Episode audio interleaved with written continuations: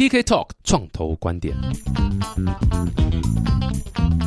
Hello，欢迎来到 TK Talk 创投观点。哇，今天请到特别来宾是非常非常不一样了。这个是我们的立法委员许玉仁。噔噔噔噔，大家好，各位关心创新创业的好朋友，报告一下，嗯，就是说，呃，二零一六年我本来在创业圈，后来进了立法院，然后其实这三年多以来一直在帮新创圈、科技圈，还有区块链啊、虚拟货币这些呃年轻人关心的项目来发生。那包括最近立了一个新的 AI 法案等等等，都是希望为台湾的创业家。可以走出一条不同的路。不过今天特别请到 Jason，其实蛮开心，是因为呃，Jason 刚刚你自己有提到一点，你是从创业圈，对，然后误入歧途，对，跑到政治圈。你可以先简单讲一下你过去的背景嘛？就是你从进社会啊，然后你怎么从创业，然后后来又转到政治？嗯，对，其实我我在当立法委员之前，其实呃在创业圈的。那在上一次创业是做呃 TEDx 台北，然后我把这个 TED 这个平台引进来台湾。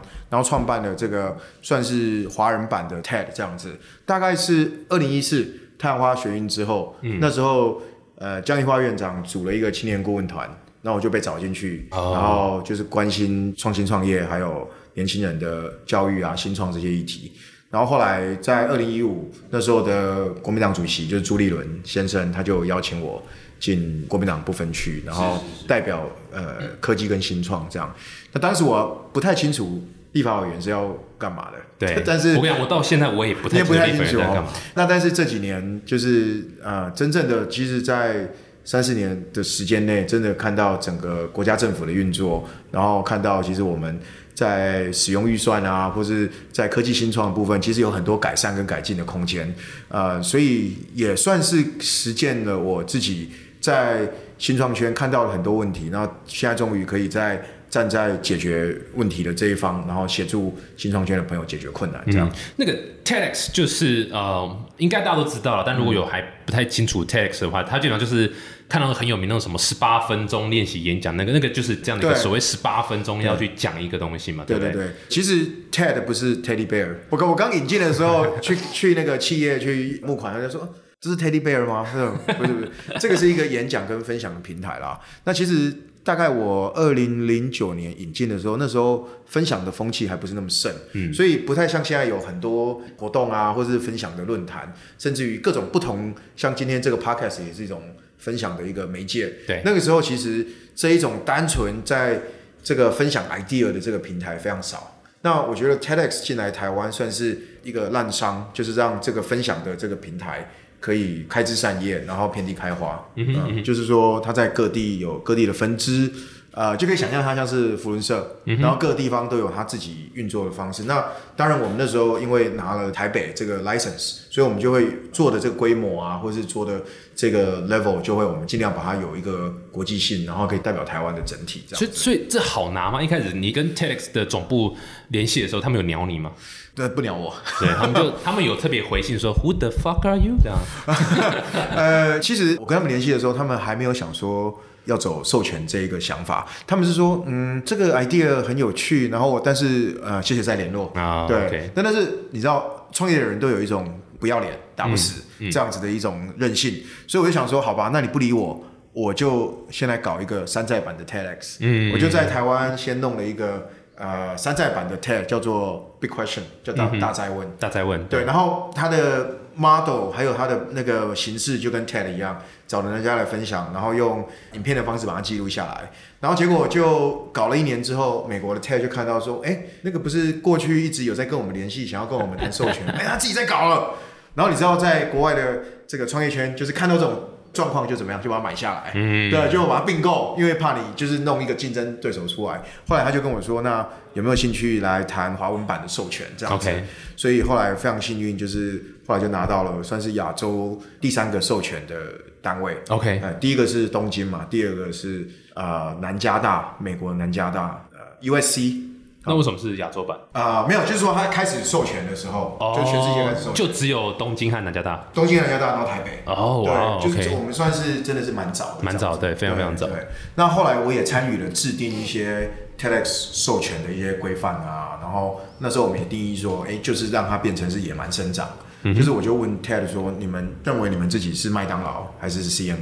因为麦当劳的话就走加盟嘛，对不对？加盟就是每个地方可能要付授权金，然后有加盟的这些规定。可是你如果是 CNN 的话，你就是媒体平台，就是把你的影响力无限的扩散到全世界。嗯哼，对。那当然他们说是麦当劳，不是 CNN 啊，他们就说他们其实是 CNN，然后就看到现在是这样子，就是它是一个。啊，新媒体的平台，把这个想法传递到全世界去，不容易。这个是还蛮创业家应该有的精神，这种很 hustle。你今天 say no，那我不要，don't take no for answers，对不对？就是你跟我说 no 没关系，山不转路转，对不对？我就自己再转。对，其实，在要这个 license 的时候，还有一个呃小故事，就是。TED 每一年都会在呃加州去办一个年度的大会，然后那个时候是在嗯加州一个海边小镇叫 Monterey，嗯哼，好，然后那个时候门票一张六千美金，哦，然后而且 一一年前全部都售完，sold out，然后我就想说，好，我要搞这个 TED，我一定要知道他是现场是是怎么怎么样的，对，对，然后我一定要到现场去看，然后我也拿不到门票，也买不到，也没有钱买，可是我想到一个办法，就是。我呢，我就买了一张机票，然后就到 Monterey 去，然后我进不了会场，可是我就在周边的酒吧混，因为我觉得那些想要在那边参加活动的人，我那个活动四天三夜，一定会有人出来酒吧里面，然后喝醉，然后那个 pass 掉在地上，你把它捡起来，一定会有人就出来酒吧里面去社交，对，然后我就在那边等，然后终于就让我等到，然后就遇到了他们总部的人，后来就问他说。呃，可不可以跟你们谈授权？然后他们也不知道我是谁，这样子。那因为我每次写信给他们，不知道写给谁，都写 Dear Ted，嗯，就好像我有一个笔友，他的名字叫 Ted 这样子。然后后来后来他就是讲讲，后来就说啊，你就是常常写信给我们那个 Jason，嗯，就说好，我们记得你了这样。然后后来也因为这样子，我建立了跟总部连接的关系。然后回归到那一句，刚刚你说的，就是说 Don't take no for an answer。他虽然跟你说我们现在没有兴趣，然后什么什么，那我回到台湾之后，我就想说，我不要等你们 say yes，我再做，我就先干了。然后先干了以后，这个他们看到你在做，他们就会觉得说，哎，这个小孩子他不是说说而已，嗯哼，对，然后他就 take you seriously 这样子。嗯，哎，我超喜欢这个故事，哎，这个真的是。蛮强烈推荐每个创业家都有某种程度上有这样的一个，当然不是说你一定要超级就是去烦人家去到人家家里面，你不买我商品，我到你家里面绑架你女儿，直到你买，我不是这样子，但是至少就是要很 hustle，然后可以过去，然后哇，谁再让他记得你这样。对，就是不要放弃了。对，不要放弃，因为尤其是这种东西，就像创业家在跟创投 pitch 嘛，对不对？嗯，就是你都先放弃了，那人家为什么要投资你？嗯，对啊，对对，所以我我我是觉得说，任何一件事情没有。没有那么容易的，真的。哎，我其实实际问过呃不少创投，说今天假设有个创业家，他一直来烦你，一直来烦你，这到底是好的 sign 还是不好的 sign？那我得到大部分的答案是，是不好的 sign，是不是？不要再来烦了。心里很干，但是但是是一个好的 sign，因为代表说你很积极，然后你你真的在为你的事业非常的全心全意投入在这个地方，所以这其实好的 sign。当然。Too over 也不好啊，但是就说，哎，至少这是一个很 aggressive 的东西。我很喜欢你刚故事，哎，而且我我那时候就是在做这件事的时候，每天早上醒来，我就看自己说，Why not me？就说为什么不是我？对，对不对？但是有些人如果他自己遭遇不好，譬如说天天被拒绝，他就说 Why me？嗯，为什么是我？我怎么那么惨？但是我我永远告诉我自己说，为什么不是我？对我就是会说这个事情，我如果要的话，不管外面是风吹雨打或是风和日丽，我都要。所以就是不怕一切去做。哎，你怎么有办法这么正面思考？你 TED 之前你的学历或是经历是什么？我们家是在呃六合夜市，在高雄六合夜市。对对，我自己是在夜市长大的，所以呢，夜市就是很有趣嘛。我妈妈是在夜市里面帮人家呃搬饼。就玩脸，对对对，做碗脸的。然后，所以小时候是我妈妈在那个夜市里面搬名，然后我在旁边写功课。然后我们那时候一天要赚一千七百块，然后碗一次脸五十块钱，所以五百块要给六合夜市的管理委员会，五百块给六合夜市的黑道，然后七百块才是我们三个小孩子吃饭的钱。哇，这个就是 cost of goods sold 很高啦，就是那个，对，然后还有还有毛利比较低，对，然后还有一些看不见的费用。然后，但是我在夜市里面就是学到一件事情，就是你要很很强烈的生存意志。嗯，因为像我妈妈在做美容嘛，那旁边别的摊贩就是可能两个月就换一次，因为活不下去，对不对？就是你可以想象，其实那个是一个活生生血淋淋的战场，每一个在那边卖无论是你是卖咸酥鸡、东山鸭头，或者是小笼包的，每天就是面对你要怎么样把今天的货把它给卖完。嗯，因为没有卖完，你就这就浪费掉。对，所以我可能在那个环境下长大，就是比较乐观。然后因为也看过真的是社会底层他们奋斗的那个样子，就是就觉得说啊，其实再苦也有看过，也有经历过。然后也也因为就是说那个环境，就是每一个人他们都要强力的去 sell 自己。然后去 sell 自己的产品或者 sell 自己的一个故事，所以就会觉得说，哎，呃，不断的去推销自己，这个是很很自然，对，理所当然，很理所当然。就是说，你一定要能够说一个故事给别人听，然后让别人去相信你，不然的话，其实每一个人在这个世界上，就是你不是在说服别人，就是在被别人说服的过程。嗯嗯，对，所以就大概是我觉得是这样的一个经历，让你今天不弄死他，明天他就弄死你。那是那个蒙甲了，哎，是蒙甲吗？我都忘了。对，蒙甲。对，就是我觉得想，就是大概是这样子的一种心情，让我自己就会觉得比较乐观，对，比较乐观。所以等于是也是自己经历过那一段，然后那时候你几岁？是小学？我就是到大学以前都是在高雄嘛。OK。然后我们我们家现在在六合夜市，OK。所以我妈妈本来从一个小的摊位，现在有一个。店面啊，店面了，对，然后一楼做美发，二楼做美容。我们家就是也是创业家出来，是是。然后我弟弟在六合夜市开一个牛排馆，哦，然后又开又开一个五十栏，所以我们家的策略就是占领六合夜市。对，所以女生可以来我们家做脸，男生到六合夜市吃牛排啊，吃牛排，喝奶茶，喝奶茶。夜市出身这个背景，然后你是大学在高雄念吗？大学在台北，然后就在台北就是呃工作啦，就对对对对对。我还记得就是大学。毕业的时候啊，我是我们那个六合夜市那个年代里面第一个大学毕业的小孩，所以我爸爸很骄傲啊。台语就是这球屌哎，这球屌。他那个在那个毕业典礼那一天，然后他还包了一台游览车，然后就是请那些六合夜市从小看我长大的叔叔阿姨伯伯，就是麦贤书记啊、东山丫头啊、小笼包，把他们没有吃完的全部打包上车。凌晨四点，那个夜市打烊。然后直接游览车开到台北木栅，我念正大参加我的毕业典礼。对，然后那台游览车还叫六合号，超屌的。然后我那一天是全校最受欢迎的学生，你知道为什么吗？你带一堆吃的啊！我带一堆吃的，我不管我的同学得什么校长奖、呃总统奖、什么挖格奖，我那些。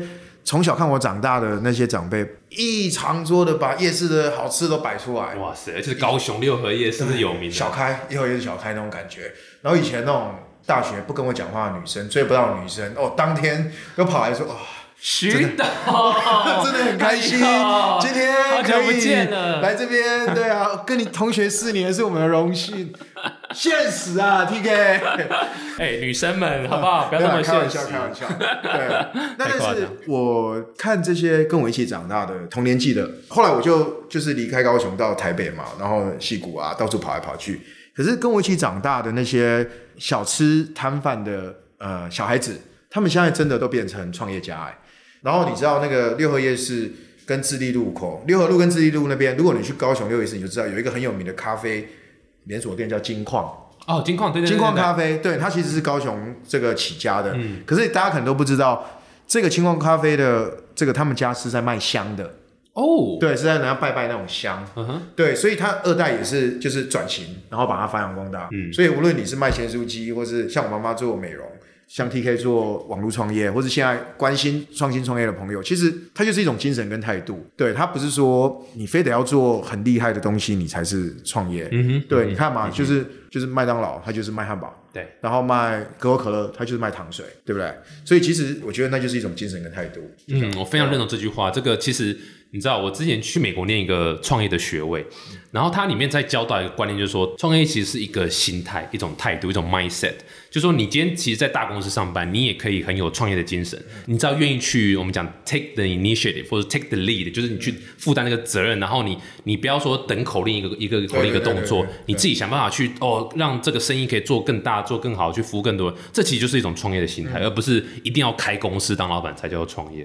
所以我是非常非常认同这句话。我觉得你生长背景真的非常非常有趣，而且也造就你现在这样的一个性格。那创业圈就是一个你知道求新、求变、求创意。求 innovation，然后你知道冲撞体制这样一个心态，那你突然跳到一个政治圈这样一个很不一样的一个。所以你有没有后悔过？有没有曾经在半夜抱着枕头哭，说我为什么当初要参加这个选举？因为创业圈的文化跟政治圈文化真的是非常不一样，尤其是创业圈就是有名的，就是说 break things move fast 嘛，对不对？但是政治圈就是 don't break anything，move as slowly as possible。所以那个文化跟那个速度是差很多的。因为过去的旧政治是在维护旧的权力结构，还有过去所形成的呃利益保护关系。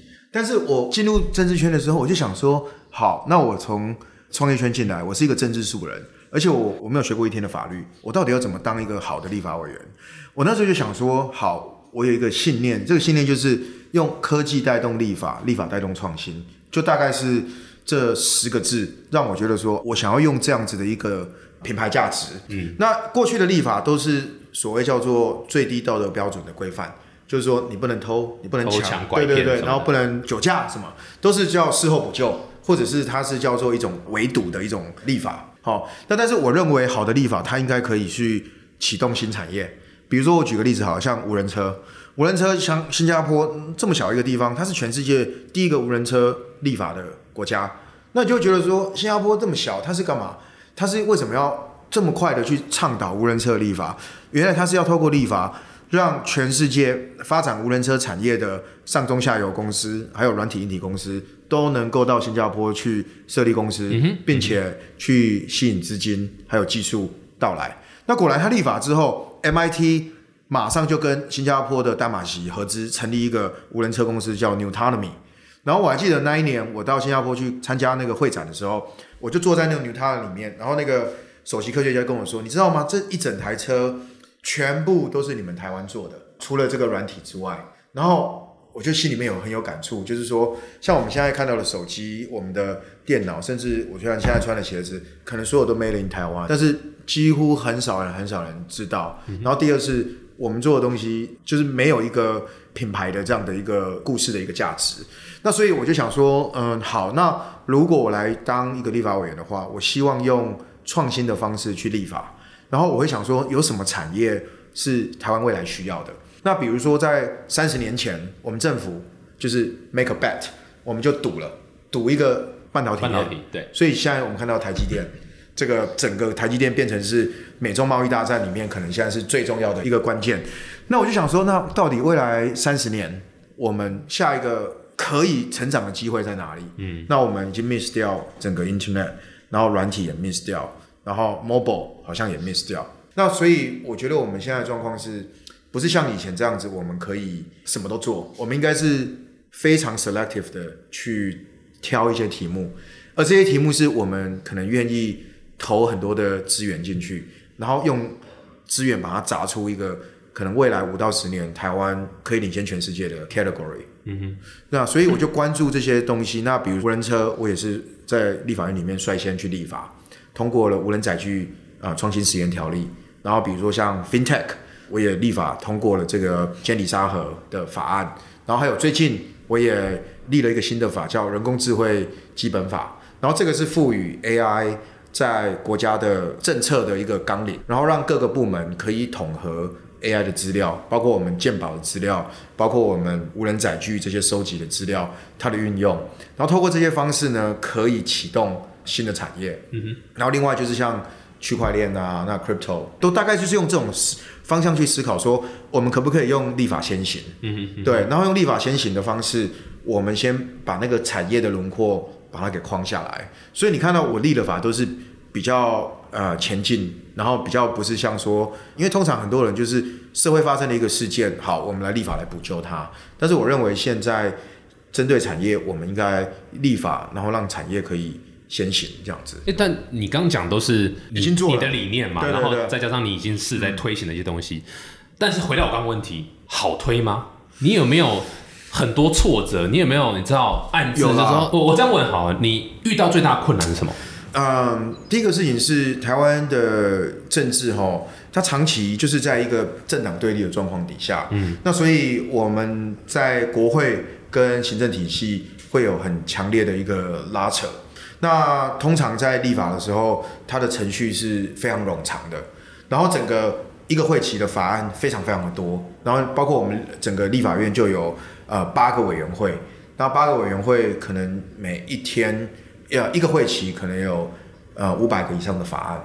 那哦哇哦，关于新创、青年创业、科技的法案都不是主流，这是一个很大的问题。就是说，这个国家在 agenda setting 的部分，其实是把这些议题放到比较后面的。嗯，那但是你会看到，在比较针对科技新创有想法的国家，他们都是把这些 agenda 放在很前面。比如说像新加坡，比如说像美国，美国也是对，对他像川普，他今年才刚签署了一个新的法案，叫 AI Leadership Act，就 AI 领先法案，就是确定所有的产业以 AI 作为一个领先发展的一个 priority。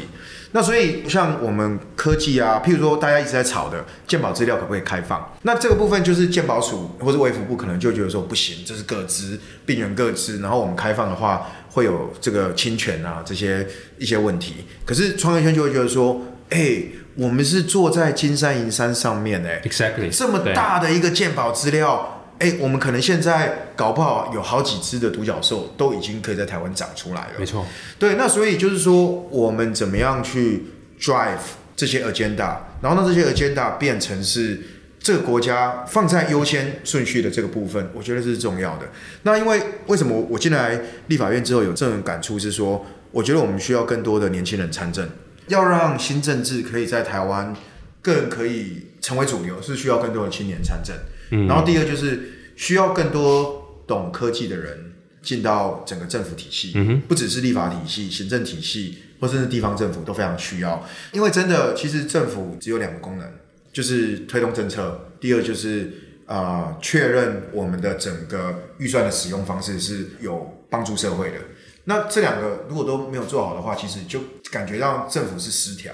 那现在就是这个状况的一个存在。哎，但现在其实越来越多年轻人还蛮投入政治的，对不对？我觉得比起来，你说可能比十年前好了。对，其实台湾算是多了嘛算是公民参政，算是非常 active 的。嗯，那但是我会觉得说，在体制内跟在体制外还是不一样。嗯对，现在在体制外的话，大家是可以畅所欲言，但是在体制内，其实很多地方是需要妥协的。嗯就是以前会觉得说啊，为什么很多法案就这样就好啦。要协商要协商？对啊，那样就调了。但是真的民主的必要之二，真的就是你要每个人意见你都有 check 过，嗯，而且就要进行那个民主的程序，即使它是只有少数，它是只有单数，嗯哼，所以就是因为这样的一个程序，我觉得呃感觉国家是有在前进，但是又很多的内耗，然后但是又很多的 issue 一直在讨论当中。我觉得如果将来有机会继续留在立法院，或是进入到一个更有资源的一个位置的话，我觉得一件事情台湾一定要做，就是要把大政府改成小政府。我们现在的政府体制是过度的膨胀，而且我们各个部会都在做一样的事情，比如说创新创业，创新创业可能国发会在做，科技部、经济部、农委会、客委会，然后每个部会都要做创新创业。那这是一个大问题，就是说政府都要去 drive 呃民间跟产业，那这个跟戏股是很不一样的一个状况。戏股其实它是一种文化，那那文化就是说，其实成功的创业家他会 give back，他会在协助新上来的创业家，然后它是一种鼓励失败的文化。可是台湾是没有这样的一个文化，尤其是现在政府认为说要帮忙新创，可能就是砸钱。所以你看到我们补助很多啦，然后盖的场馆也很多啦，然后送大家出国参展的经费也很多，然后但是真正的去 cook 那个生态系的 know how 真的非常少，那这这是一个大问题。然后另外就是说同质性太高，所以说政府可能说好，我们现在开始要补助，那你可能你写的计划，只要你写到有 AI、blockchain 或什么东西，你就可以拿到。对，然后然后那些来审查预算领两千块，就是呃评审委员也可能因为没有没有任何 commitment 在里面嘛哈，因为我只是当下去做一个评审，我觉得那个效用根本都不高。嗯，那所以我会觉得有两件事情，就是去 transform 这个政府变成小政府。然后让业界扮演更大的角色，业界来告诉政府该怎么做，而不是说政府好像每一天一直要把手伸进去业界，说我来领导你们，我来指导你们。我的想法是这样。然后第二就是改革国发基金，哦，对，这是一个我认为呃，目前我看到最大的另外一个台湾新创圈的问题，就是说我们在拿其中先拿资金的时候，其实现在虽然说感觉创投很多，但是新创圈还是对资金是非常稀缺的。那国发基金过去。嗯，其实没有投到几间对的公司啦，除了台积电以外。台积电对，现在现在都是靠台积电。对，靠台积电，每年的台积电发放的股息就可以让国发基金去运作这样子，所以你就看到真的是创投做了一个对的决定，它真的是可以可以 evergreen。嗯，但是我们现在的国发基金，它因为还是公务体系，所以公务员他没有那个 motivation 去真正的去 drive 那个产业，甚至于他是有一点点。啊，害怕去 take risks，然后它不像新加坡的主权基金，像淡马锡，或是像其他的这些国家支持的创投基金，会非常有系统性的去投很多新的 category，因为很多在投资这些新的 category 的时候是要去拿那个 ticket，然后拿那 ticket，你会知道说，哎，现在最新的尖端科技的发展是什么？比如说像 quantum computing，比如说像新的国防科技。其实我觉得我们国发基金应该要转型成为几个东西，一个是新创的点火基金，就是说你不要什么都做，你只要框几个你认为台湾未来有竞争力的项目，你每一个项目你就框个五十亿到一百亿，直接就投 seed 到 A 轮的基金，然后比如说 AI、blockchain 或者是 cyber security 这些东西，你就框列几个 category 出来，然后第二是 B 轮的承接。B 轮的承接，你应该就是你自己出一半，然后你自己再找大的银行财团或企业去 match，然后再到 C 轮，然后做成一个 pipeline，甚至于到 B 轮的时候，你就带头先 endorse 这个公司，然后带头去带他去找国外的基金，然后投国际的机构投资者。嗯哼，因为现在新创的一个大问题是什么？是好，我要找国发投，但是国发说我只能投三十 percent。而且你要自己先去 raise 那个七十 percent 才可以买，最后我再来加码你三十，那那就是有点锦上添花了啊！如果我可以 raise 到七十 percent，那不好意思，我不好意思骂脏话，我就直接找外面的国际创投直接投就好，我都可以 raise 到七十 percent，我为什么还要拿政府的钱？政府应该是要 first in，就是我要相信我自己国家的新创啊，我要相信我自己国家的这些年轻的创业家，所有 first in。台积电以前不是这样吗？是啊，对啊，就是我相信我们国家发展半导体啊，所以为什么我们要等创业家 raise 的七十 percent，我们再去投？我觉得这个是就是太相怨了吧？就是你已经拿到七十 percent 的钱了，我再投三十进去，那那是非常奇怪。所以国发基金应该要改变，我直接先投三十 percent，我告诉你们这些国际的创投说，他有我国家的 endorsement，他带了这个投资合约出去。他是可以跟其他国家投资者说：“嘿，look，我的政府是支持我的。”嗯哼，对，所以我觉得这个部分是它需要被改变的。我觉得呃，现在像国发，它有时候做方的方，就他会投其他基金。对，yes，他还是有参照，我记得好像也是三十七十这样的比例在走。那现在国发直投的部分，我觉得要改了。对，直投的部分的话，呃，现在有一个是就是国发天使基金，现在改成是两两千还是 match，就是说你今天对，三百万以下是比较快速，然后三百万以上的话，它可以 match。假设你今天有拿到可能你知道几百万、一千万的话，它呃再通过一些审核，它可以再 match 那个那个可能就他们正在 try 这样的方式，maybe 就可以就比较不会有你刚刚讲的状况。但是呃也刚开始，我们也不知道到底效果怎么样。听创业家的反应。很多人申请，好像还有那么一回事，所以 We will see。我们希望这是一个好的一个转捩点，但是完全同意直投的时候，我记得以前就是用补助，然后呃，然后也有就是你刚刚讲的，就是三十七十，所以直接那种方式的话，不一定是那么完全好的方式，是需要改变。那至少我看到，好像有看到国发做一些变化，那。